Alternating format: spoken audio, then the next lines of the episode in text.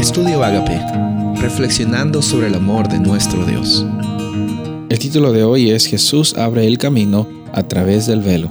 Hebreos 9:24. Porque no entró Cristo en el santuario hecho de mano, figura del verdadero, sino en el cielo mismo para presentarse ahora por nosotros ante Dios.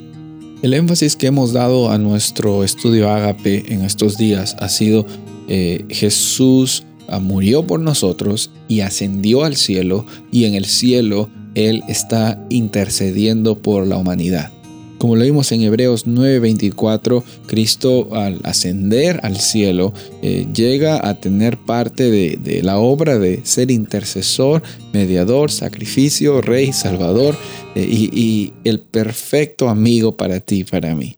entonces, en estos días hemos visto de que ante el Padre Celestial, eh, Jesús se presenta como eh, eh, el velo, literalmente, que nos cubre para que podamos ir sin miedo ante la presencia de nuestro Padre Celestial. En el Antiguo Testamento Dios se presentaba de formas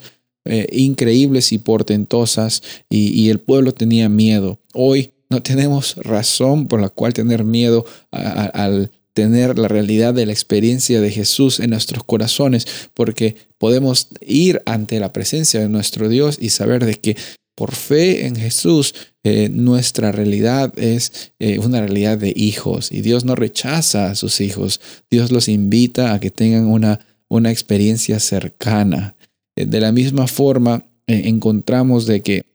por medio de este lenguaje del velo, eh, Dios nos da la, realidad de que eh, en Jesús podemos tener la certeza de, la mediación y la certeza también de que Él está consumando el, pacto y la promesa que Él había hecho de venir a este planeta, de darnos salvación, de darnos la oportunidad de, vida de vida eterna y también eh, finalmente eh, experimentar desde hoy la Jerusalén celestial en nuestros corazones. No esperar hasta el cielo, hasta la segunda venida, no esperar hasta, hasta la restauración de este planeta, sino desde hoy podemos ver el rostro de Dios, desde hoy podemos tener eh, por medio de, el velo de la justificación de Jesús, tenemos la tranquilidad, la seguridad, la certeza de que en Jesús podemos salir adelante hoy.